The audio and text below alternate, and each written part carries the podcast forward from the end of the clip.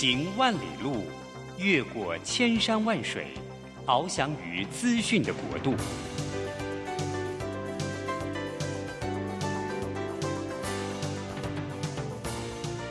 以全方位的视野，飞向更高更远的目标。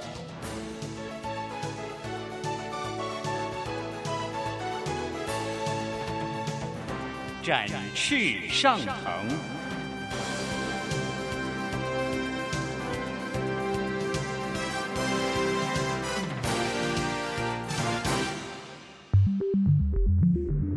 新冠疫情让世界变得不一样。工作职场、生活形态都在翻转变革，学习变成日常的必要必须。让俞国定每周为您搜寻、萃取一本国外热门新书，与你在空中分享。俞国定制作主持，愉快读好书。欢迎大家来到愉快读好书。每个礼拜一的早上，我们要在空中相会。我是俞国定。刚才度完这个周末嘛，所以礼拜一的早上，我们总是要来啊，跟大家聊一聊振奋人心的事情啊。那今天我特别请到我的好朋友，也是我敬仰的对象啊，他是我们新闻界的一位啊资深的工作者，他曾经啊担任过《时报周刊》的总编辑，也担任过《时报周刊》的社长。那他现在是国内知名的呃作家，他创作非常多的东西，包含这个各式各样的文学啦、军事啦、侦探啦、历史啦、游记啊，各式各样的这个形态的这个呃作品，他非常多。呃，今天我们请到的是我的好朋友张国立，是国立跟大家打一个招呼。大家好，我张国立。哎，国立这个超级厉害，他以前在这个时报周刊的时候。那个时候带领《时报周刊》，《时报周刊》其实那个时候是全台湾这个第一的那个，对不对？周刊嘛，哈，我们都看了这个《时报周刊》长大的。后来他离开了，他跑去这个啊、呃、写作创作，对不对？是，然后也很厉害，一年他说一年出两本书啊，差不多吧，平均吧。哦，所以那最近呢，他出了一本新书，这本书。的名字，这个超级奇怪的，叫做“大碗另加”。大碗就是大碗小碗的碗哈，另加就另外再加一个 啊。那 我还记得那个以前我们去吃面的时候，上面写“大碗另加五元”，对不对？对对对对，对，对，就是就是你要加大碗的话，另外加一点钱嘛。嗯，哦，对不对？为什么要取这个名字啊？这是一种怀念啊，怀念我的老师，怀念我那个时代。是，那我那个老师，日本老师啊，叫原土洋哈拉托先生。嗯，哈拉托神水对学生非常的好，他经常带我们去吃那个桃园街牛肉面。哎呦，有名呢、啊！他是教日本语音学的，所以他对汉字的掌握非常的好。嗯，所以他经常用汉字来开玩笑。嗯，比如说。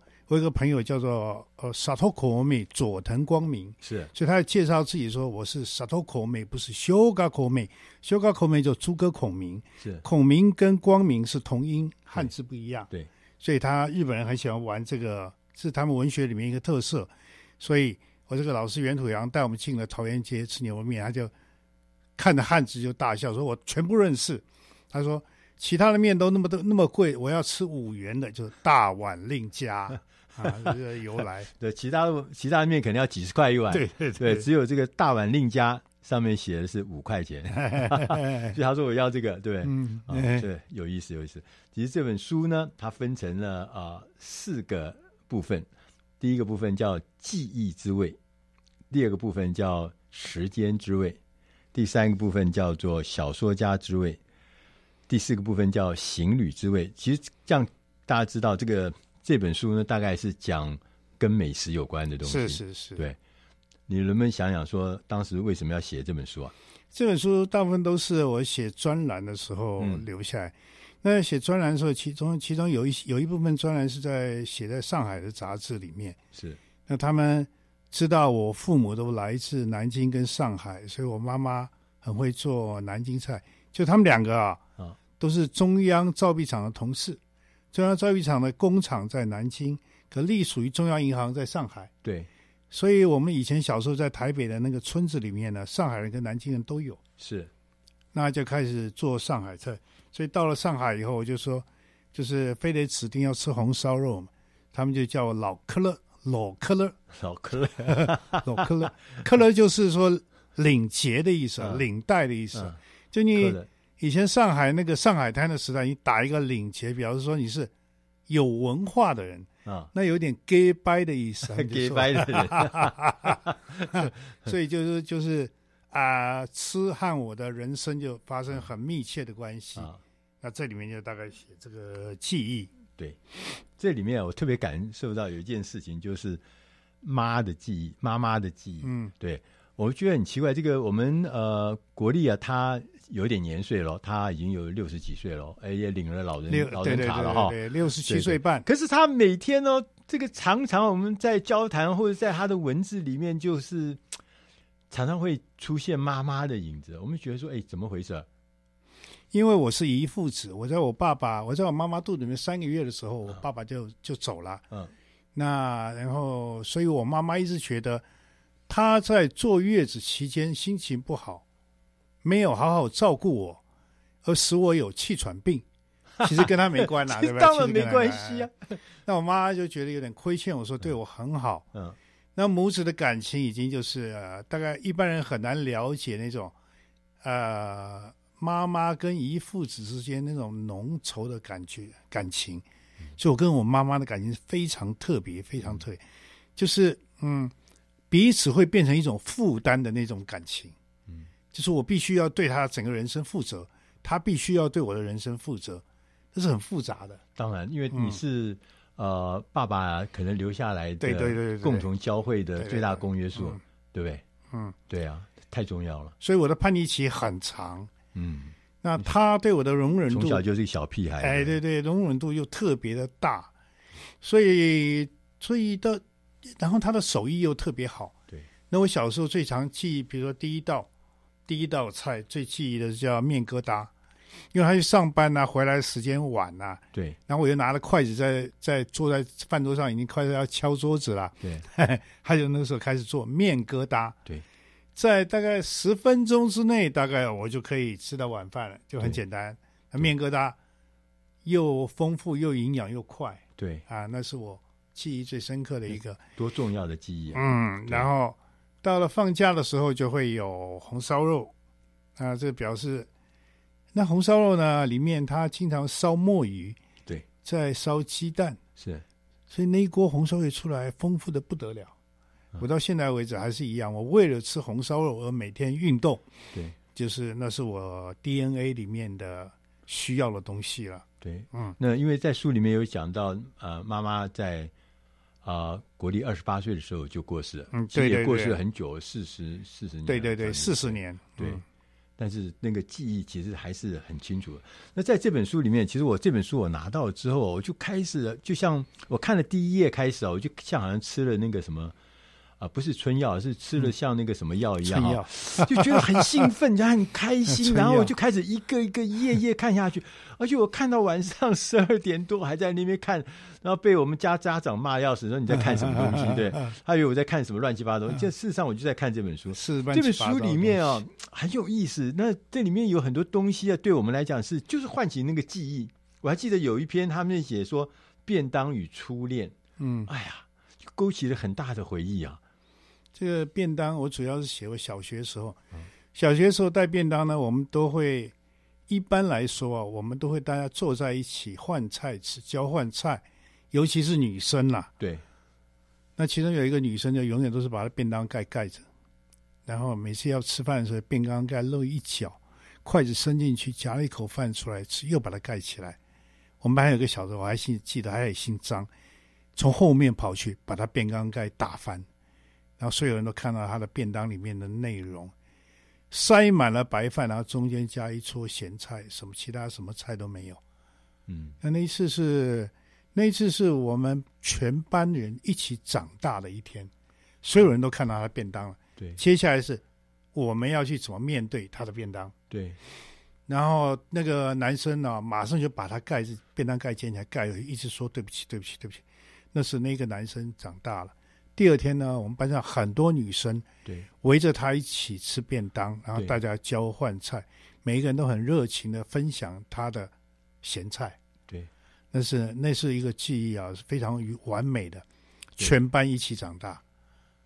这是我对便当一直一直那么热爱的主要原因。嗯、看到便当，我就会想到我那个同学。对，那那个同学呃，听说还是你第一次对女生有感觉的那个女生。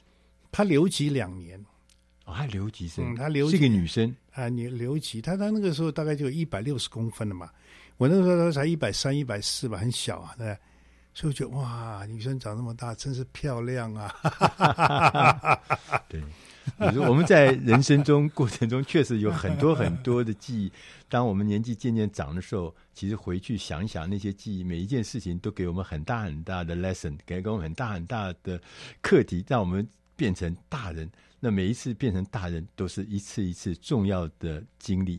我们要进点音乐，下单元再来请张国立来跟我们聊聊大碗令家。When the sun beats down, the bursts a tar upon the roof. And your shoes get so hot, you wish your tired feet were fireproof.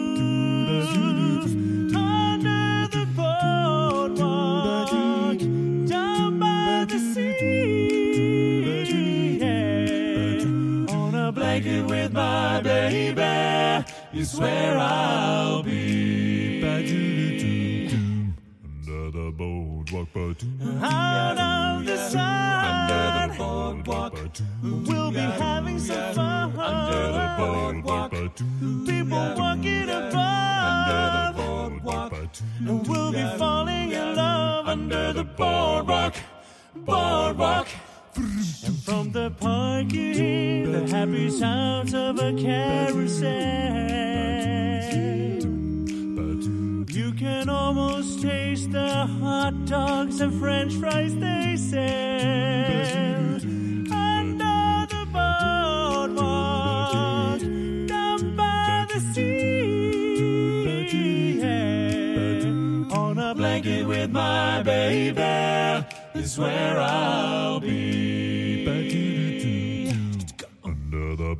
out of the sun, under the boardwalk, we'll be having some fun. Under the boardwalk, people walking above, under the boardwalk, and we'll be falling in love.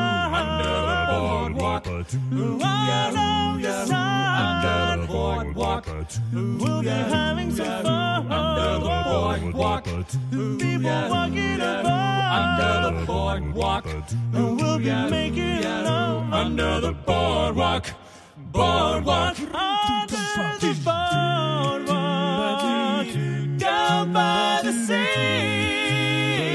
Yeah, on a blanket with my baby. That's where I'll be.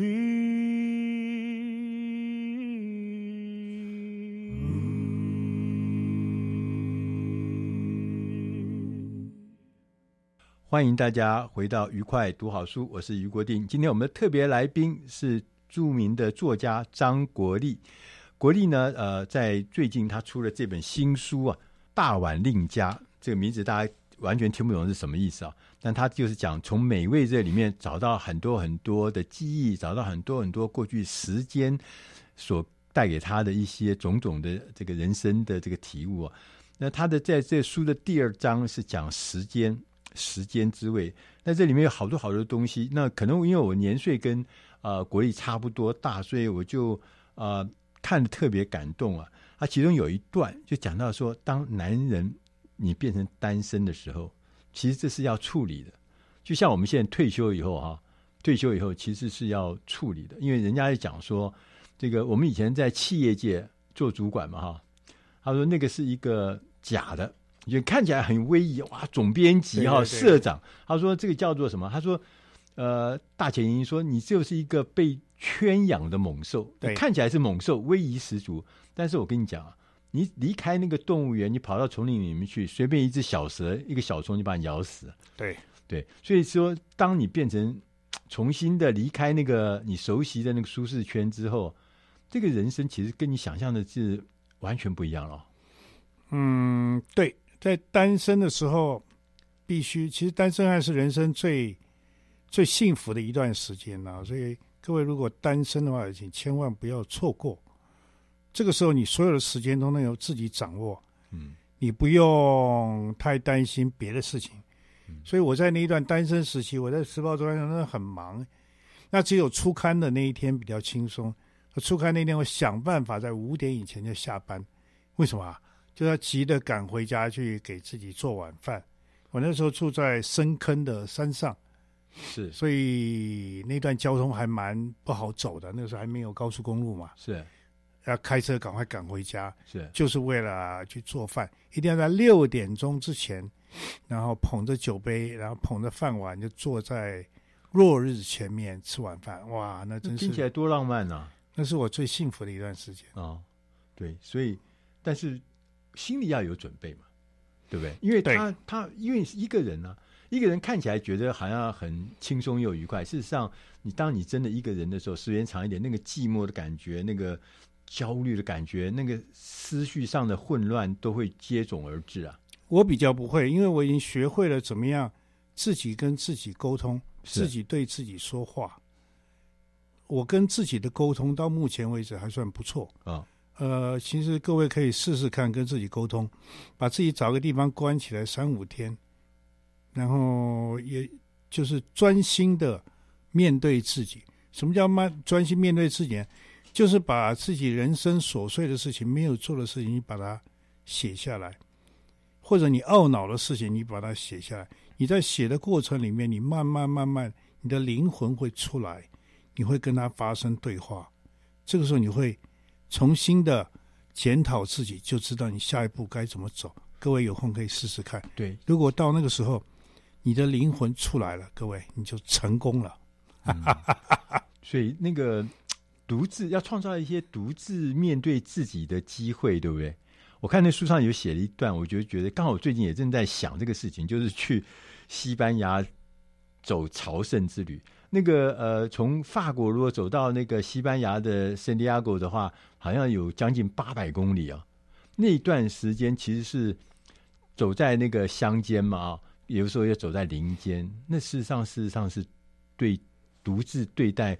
面对自己最好的一个方法，你你真的去了吗？还没有，因为疫情关系，我就延宕下来了。哦。可是我为了这一趟，已经就是买了一双登山鞋，很好走路的鞋子。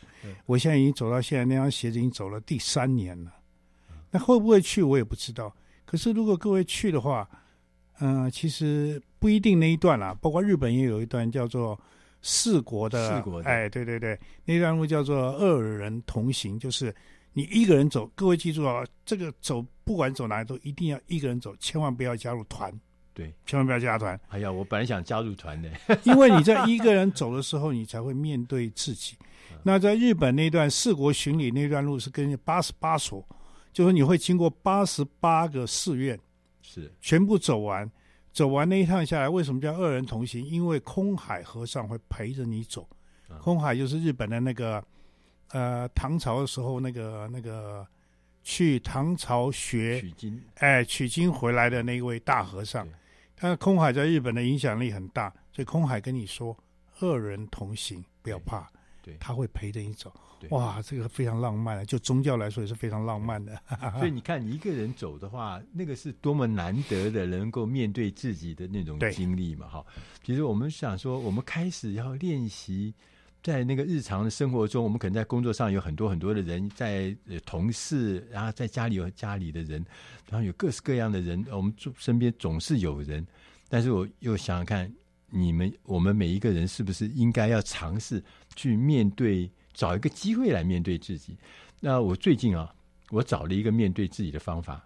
就是每天洗碗，嗯，这个也不错啊，这个很好啊。嘿嘿，这个，呃，这个洗碗是这个，我觉得很棒。为什么呢？因为我每次洗碗的时候呢，都很认真的洗，不只是要洗干净哦，我还把整个厨房洗一遍，我还把那个炉台啊什么什么全部都洗干净，洗把它弄得很干净。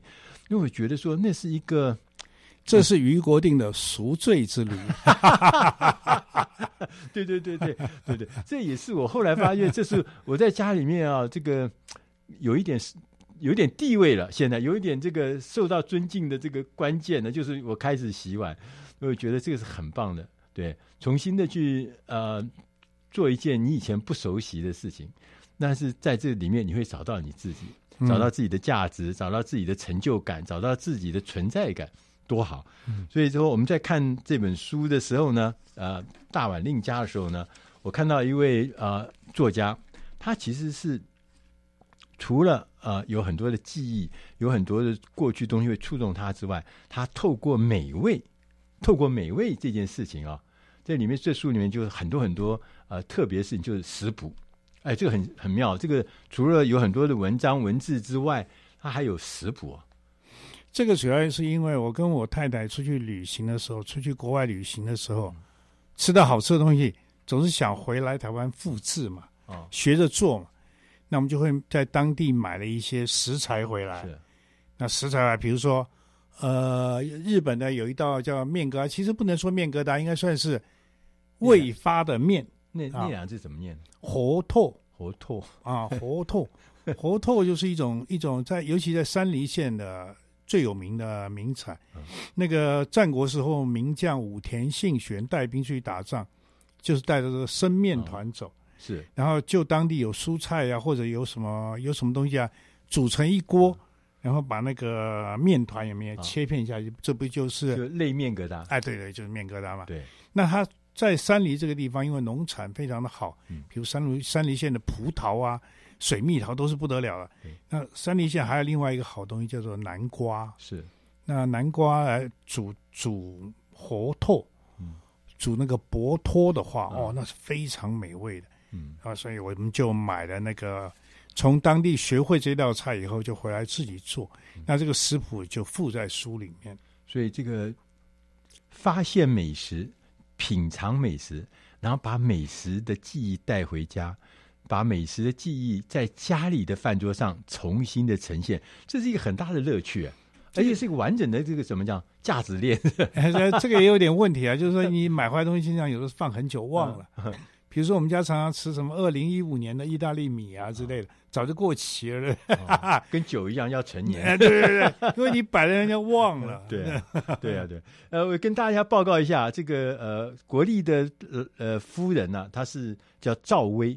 赵薇是我们呃以前电视著名的电视主播，对？是是是。那后来呃，她也变成这个美食家，也变成这个呃作家嘛，哈，跟你一起写写作，对不对？哎，对对，写过一阵子，现在不写了。呃，也变成旅行家。呃，是是，现在还在旅行。对，对，所以他我觉得他人生真的是比我们美满的。我是说国力啦，比我们比我们美满，找到一个夫人。啊这个悲惨的一面你没看到。这个我们在外面看起来，这个年轻又貌美的，然后又有知名度的这个夫人，然后夫人又喜欢啊、呃、美食，然后还愿意把美食呃组成这个餐桌上的一道一道的这个餐盘里面的食物。这人生还有什么比这个更更美好的？应该没有了哈。我不发表意见。呃，是是，我们要进点音乐，我们下一个单元再来。跟大碗令家的作者张国立来聊一聊，他在行旅的时候，在旅行的时候，尝过哪一些让他印象深刻的美味。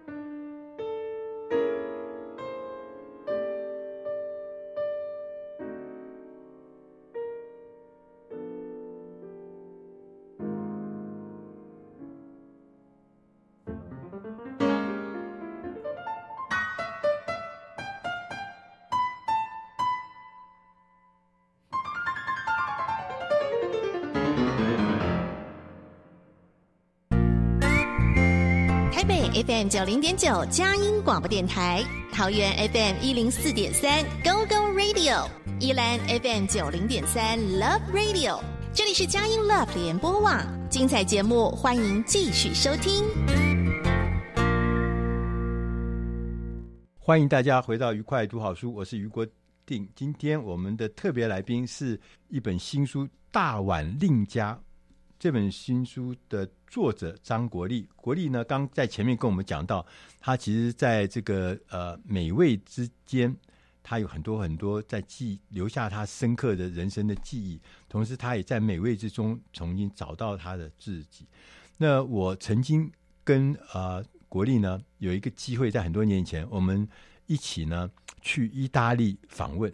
那是一个官式的拜访，对，当时还有那个一些长官跟着去嘛，对对对，胡志强啊什么，对。那当时我还记得，是因为胡志强是新闻局局长，他不能够进意大利，他拿不到那个正常的那个签证，所以我们就组了一个这个文化访问团呢，把他夹带进去。那他有很多很多的行程要去走，那我们就陪着他一起走行程。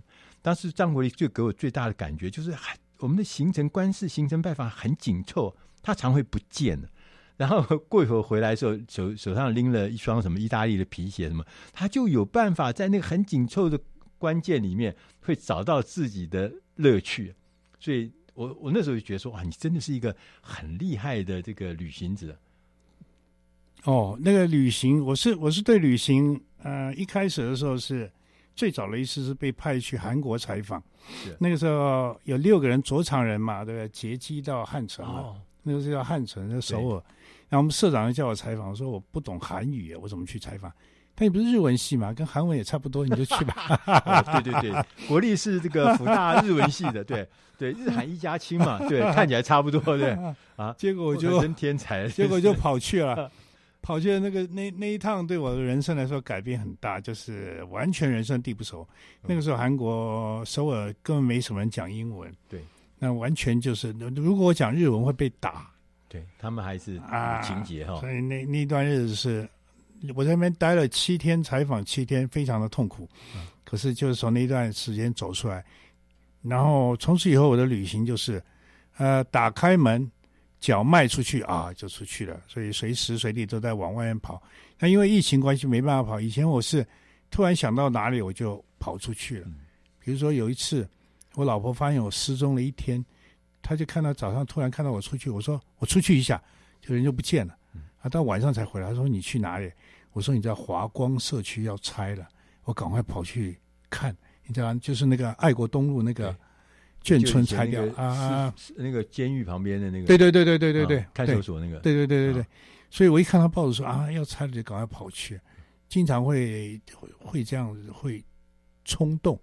那我前一阵在写那个。呃，关于台湾的传说的小说，那大部分都发生在台南嘛。对，那我就经常就不就跑去台南了。所以我老婆有时候觉得很烦，就是我是一个没有计划的人，她就很讨厌。她处女座什么都要计划，嗯、那我是母羊座，什么通通没有计划。嗯、所以这个这个这个变成我我生活上给她造成的困扰。可是这样在旅行上的时候。有好处有坏处啊。第一个，我没有计划，我觉得到哪里我都可以活，因为比如说我订不到旅馆，我说火车站睡，火车站睡就好了嘛。我老婆这一点很难忍受，对不对？当然了，流浪汉，对啊，尤其是女士，对不对？啊，他就跟我住睡在，他就跟我讲了一句话，他说：四十岁以前你背着吉他走天下，你是流浪；嗯，四十岁以后你再这样，你就流浪汉，homeless。对，但是那个书上告诉我们，他说其实要去旅行啊，第一件事情就是别想太多。对，想太多，对不对？对，那别想太多，你这个寸步难行。要计划这个计划那个，嗯、就去了，就走了，然后其实就有惊喜在后面嘛。对对。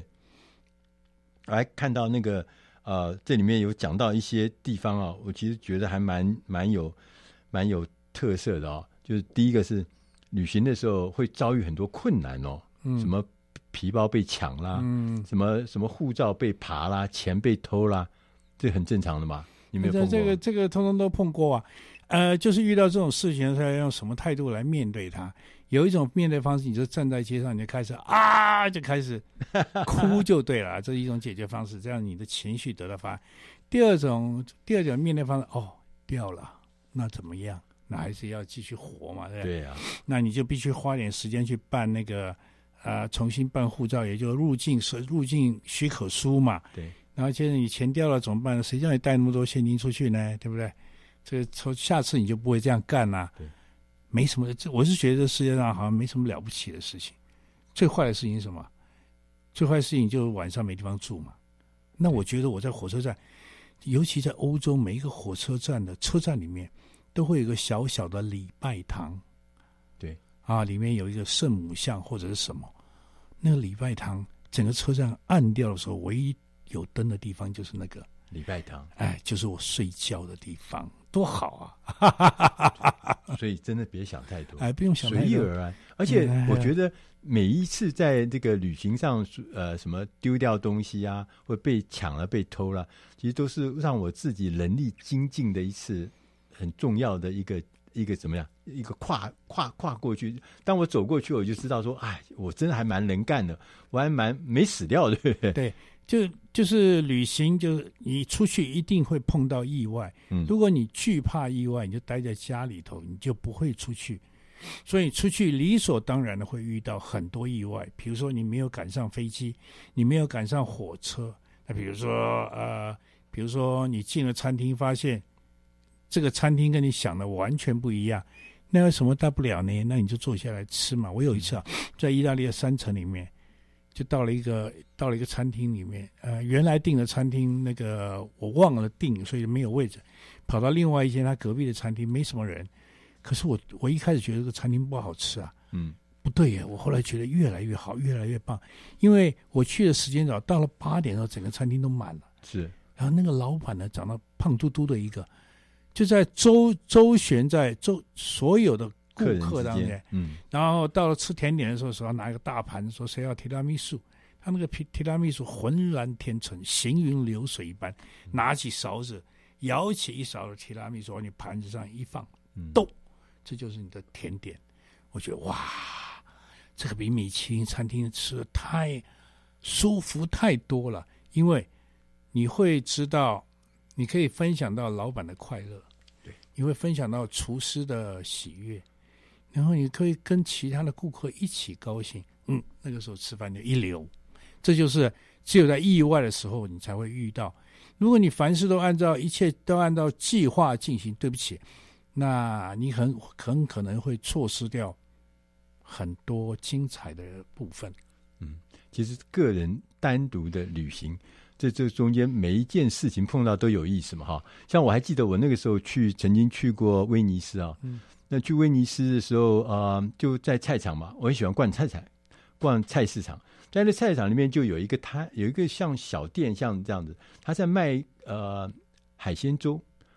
海鲜粥，嗯，然后呢，我们因为没有定位，所以我们就去的比较晚，所以呢，他就跟你讲说啊，对不起，我们海鲜粥全部都完了。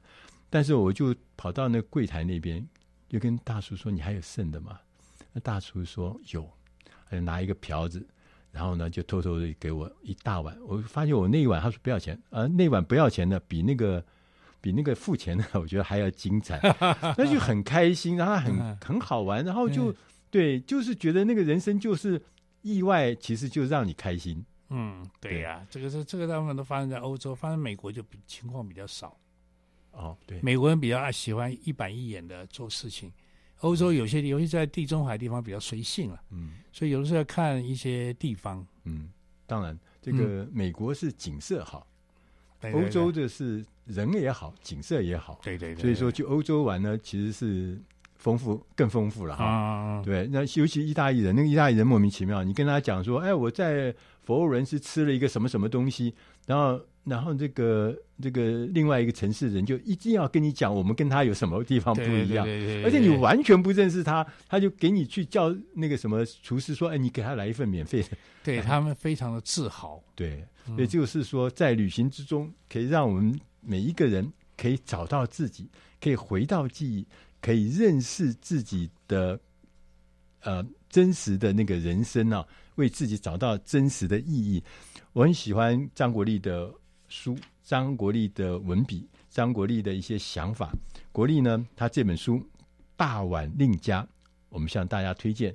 如果大家有空的话，可以去弄一本来看看。这本上面是，尤其是对我们年纪有一点的人来讲，就觉得是特别的能够 让你感动。今天非常谢谢 谢谢谢谢，也谢谢大家收听。我们下个礼拜同一时间空中再会。doo doo doo doo. Nip doo dip doo doo. Look for the bad necessities, the simple bad necessities. Forget about your worries and your strife. I'm in the bad necessities, old Mother Nature's recipes that brings the bad necessities of life wherever I wander, wherever I roam. I couldn't be fonder of my big home. The bees are buzzing in the tree to make some honey just for me. When you look under the rocks and plants and take a glance at the fancy ants, then maybe try a few. You know. Cities of life will come to you. They'll come to me. They'll come to you. Mm-hmm. Look for the bare necessities, the simple bare necessities. Forget about your worry and your strife. I mean the bare necessities. That's why a bear can rest at ease with just the bare necessities of life. Now when you pick a ball, or a prickly pear, and you break a roll paw, well next time beware. Don't pick the prickly pear by the paw. When you pick a pear, try to use the claw. But you don't need to use the claw when you pick a pear or the big paw paw. Have I given you a clue? The bare necessities of life will come to you. They'll come to you. Look for the bare necessities, the simple bare necessities. Forget about your worries and your strife. Uh huh, let them go. I mean the bare necessities of Mother Nature's recipes that brings the bare necessities of life. Okay, babe. So just relax. In my backyard. And if you act like a bee acts, man, you're working too hard. Don't spend your time just looking around for something you want that can't be found. When you find out you can live without it and go along not thinking about it, I'll tell you something true.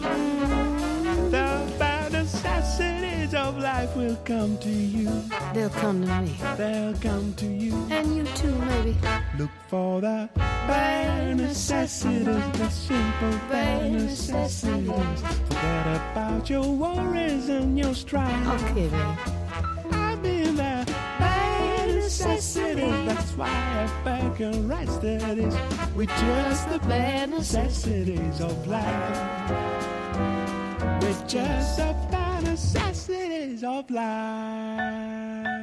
Ain't that right, babe?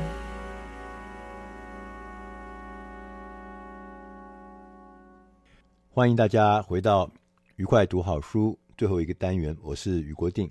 今天我们选的这本书，它的中文名字叫《进入顾客的脑袋》，英文名字叫《Getting into Your Customer's Head》。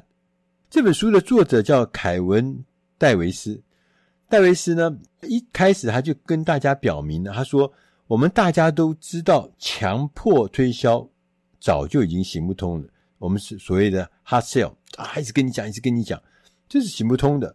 我们大家现在呢，已经更广泛的使用的销售的策略呢，是以顾客为中心，建立起了一个销售的漏斗，层层的，一层一层，从宽啊越来越窄，越来越窄，越来越过滤，最后会找到你所需要的那个潜在消费者，然后进行完成这整个成交的过程。这就是一个我们。熟悉的叫引导式销售，销售人员在这个引导式销售里面呢，我们表现的更像是一个导游，或是一个值得信赖的顾问。我们了解顾客的痛处，回答顾客的问题，根据顾客需要的特定需要，我们引导他顺利的通过销售的过程，而完成销售，而享用我们提供的产品或享用我们提供的服务。今天我们要介绍这本书呢，它特别强调的就是以顾客为中心的销售法，而且呢，正是因为以顾客为中心，所以呢，特别强调重点在于顾客如何购买，而不是强调销售人员如何销售。这跟我们原来想象不一样。以前我们在想说，哎，你要怎么卖？你要怎么样有技术？你要怎么 A、B、C？你要怎么客户分类？你怎么样层层？呃，进逼最后会完成的销售，但现在不是，重点是在顾客如何购买，顾客购买的过程，我们称它为购买学习的过程。这个购买学习过程共分为四个阶段，八个步骤。作者还特别讲，他说：“我们为了推动潜在顾客。”有效的通过这个购买学习过程呢，销售人员必须要在不同的时间点采取不一样的角色。那这些独特的角色呢，会为销售人员提供一个心理的框架，特别呢适用于企业顾客的购买过程。那我们来看看这个讲的这个四个阶段、八个角色是什么呢？我们先来看看四个阶段。他说四个阶段呢。是分别是第一个阶段叫顾客确定需求的这个阶段，第二个阶段叫做顾客了解所有选项的阶段，就顾客已经了解你所有的东西了。第三个阶段叫做顾客做出决定的阶段，第四个阶段叫做顾客持续评估交易后获得的附加价值，他到底得到什么好处？他得到什么价值？这个阶段。那在这个阶段里面呢，每个阶段都有两个步骤，所以还有四个阶段，后面有八个步骤。所以他用八个角色，就是说我们销售人员要扮演八个不同的角色来完成这个八个不同的步骤。我们来看看他怎么说的哈。当我们讲到第一个阶段，就是顾客确定需求这个阶段，这个阶段呢，有两个角色，第一个角色是学生，第二个角色叫医生。因为啊，在这个第一个阶段的时候呢，改变是很常态，市场呢随时会演变，顾客需求呢也会发生变化。对销售人员来说，改变反而是一个创造机会的好时机。如果我们扮演学生，在这个阶段我们扮演角色叫学生的话，学生什么意思呢？就是说，我们销售人员要研究市场的变化，这个市场变化是会影响潜在的顾客，并且呢，我们要练习寻找可以增加价值的机会。我们要像一个学生一样，不断的研究，不断的去探索我的消费者、我的顾客他的要求是什么，他面临了什么问题。那我可以提供什么帮助？第二种角色叫做医生，他通常啊，医生呢、在销售角色上面，我们必须要遵循跟医生一样的诊断程序，就是要了解你的病史，了解你的症状，了解你的病因，同时呢，要评估你的问题到底有多严重。另一面，我们还要了解。顾客对于治疗的期望，这点很重要，就是对治疗的期望。因为我们在一个阶段的目标就是要建立价值，显示我们的产品、我们的服务是值得投资的。为什么？因为对他是真正的有帮助的，就像医生开药方一样。第二个阶段呢，我们就进入了顾客了解所有选选项的这个阶段。这个时候呢，有两个步骤，一个步骤呢叫研究，另外一个步骤叫比较。他说，潜在的顾客呢，他开始呢收集各式各样相关的资讯，因为他要了解。同时呢，他也会开始呢货比三家，他要想要确认你是否能够提供最佳性价比的服务或最佳性价比的产品，你的东西是不是物超其值？所以在这样子的阶段呢，我们必须扮演两种角色，一种叫建筑师，另外一种叫教练。所以当顾客呢在研究、不断的研究、不断的探索的时候呢，建筑师就要上场了。那你销售人员要像建筑师一样，在开始设计这个建筑图之前呢，你必须要先了解屋主的期望结果，就他的需求是什么东西要搞清楚啊，否则要不然你设计出来东西是答非所问，或者是题文不符的话，不是完蛋了吗？所以你必须了解屋主期望的结果，他希望具备哪些功能。所以呢，你要开发一个很独特的解决方案，是针对性的，是专属的，是独特的解决方案，来准备呢，符合顾客的要求。同时，在这件事情的背后呢，最重要的目标是影响潜在顾客的购买标准，就是你要先灌输他什么叫做好东西。什么叫做真正有价值？当他建立着，因为他那时候正在那边呃问东问西嘛，他正在这个所谓的研究的阶段，他正在收集资讯阶段。就，当你这时候给了他好东西，给他好的一些事情了，就帮他建立的标准，然后凡是这些东西才是好的。那因为东西是你提供，你自然在这过程中你就创造了竞争优势。所以，身为建筑师呢，也代表我们比。顾客呢，拥有更多的专业知识。如果如果我们影响了这个顾客他的看法，帮助他们第一次意识到某一些特别的概念，这样会影响顾客他未来他要决定购买的时候的决定因素。所以这是很重要。那第四个角色呢，是叫教练，就在这个。顾客呢，开始货比三家的时候呢，教练很重要。教练呢，可以采取不同的行动。他首先呢，你要先分析自己的团队跟竞争对手的相比较的优势跟劣势在哪里，因为他在比较了，所以你在顾客之前，你就要先比较，然后你要订定一个游戏，一个游戏的计划，让自己。在竞争中处于一个有利的地位，啊，例如强调在这个游戏中怎么强调自己的优势啊，最后呢，用一场或者好几场精彩的简报拿下你该得的分数。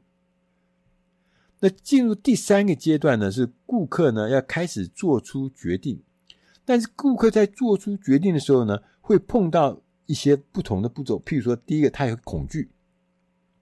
因为他以前不一定有买过，不一定有用过，所以他会恐惧。尤其是因为那个购买的金额如果很大或影响层面很广的时候，或者呢，他在决策的过程中会有一些不确定的因素，都会让顾客会觉得 担心，会觉得害怕。那第六个步骤呢，就是他有的时候会要求承诺。啊，你要给我一些保证呐、啊，你要给我一些担保啦、你要让自己觉得这个顾客自己觉得呢，他可以得到最好的交易啊，不会说买贵啦，或者是买坏啦。那在这两个阶段呢，你有两个角色。第一个角色呢，在面对恐惧的时候，你必须要像一个治疗师。但我们刚刚讲了说。我们完成教练的销售角色呢，我们做了很多的讲述的工作，很多简报的工作，很多引导带领的工作之后呢，你发现对方开始迟疑，为什么会迟疑？为什么会纠结？就是因为他有某种程度的恐惧或是疑虑。恐惧啊，是一种情绪，情绪是不可以靠逻辑来消底的。通常我们专业的治疗师呢，要帮助人们来克服恐惧呢，会有。不同的步骤，第一个，创造一个环境，让这个潜在的顾客能够敞开心扉，坦然表达他到底在这个购买决定的过程中在怕什么，在恐惧什么。然后呢，探索这个顾客的顾虑，协助这个顾客了解所有的影响跟所有的变数。通常，大家知道的情况越透彻，这个所有的这个变数或者影响越透明的时候呢，这些忧虑呢就可以消除，不能说全部，但至少可以消除一部分。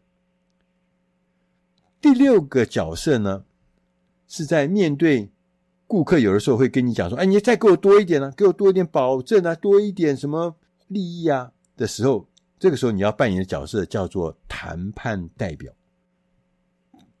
当在这个潜在的顾客在这个阶段的时候，他们的焦点呢，就会从价值转向成本，他该会非常要求你的价格可不可以降低啦，他可不可以获得更多啦？这个时候，你的角色就不再是什么教练呢，也不是学生呢，也不是建筑师。这个时候呢，你要扮演一个叫谈判代表的角色。谈判代表呢，他最重要的事情就是，当顾客提出更多要求的时候呢，我们要克制自己，做出立即的反应，就马上就跟他这个事情跟着他转，不用。他说，我们要尽量发挥同理心跟创造力。同理心就是要了解、要理解潜在顾客的想法，还有呢，彼此我们有什么共同利益的地方。那用创造力来创造双赢的解决方案，来解决我们之间的分歧。接着呢，进入第四个阶段，就是顾客呢开始呢持续的评估我完成这个交易之后所获得的价值，附加价值是什么？这个时候他会有两个态度，一个是叫期望，一个叫做满意。